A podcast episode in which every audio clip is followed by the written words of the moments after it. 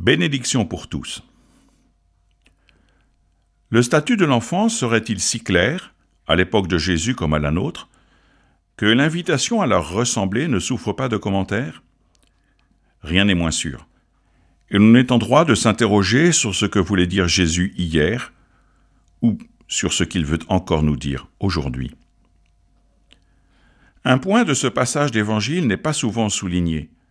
Si certains souhaitent que Jésus se tourne vers les enfants pour leur imposer les mains, ce sont les disciples qui s'y opposent.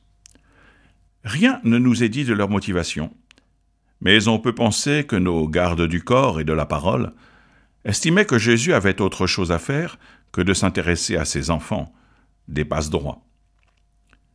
Dans cette optique, la question est moins celle du statut de l'enfant que de l'accès à Jésus. Celui-ci ne saurait être limité par des considérations de personne, de place dans la société, et, ce qui en étonna plus d'un en Israël, par des considérations de pureté.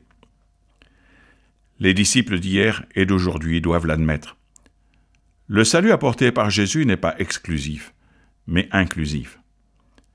Et il se manifeste, comme le montre aussi notre évangile à travers l'imposition des mains, en large bénédiction pour ceux qui le rejoignent. Ne serait-il pas dommage d'en priver les enfants et de s'en priver soi-même, occupé comme on pourrait l'être à monter des murs?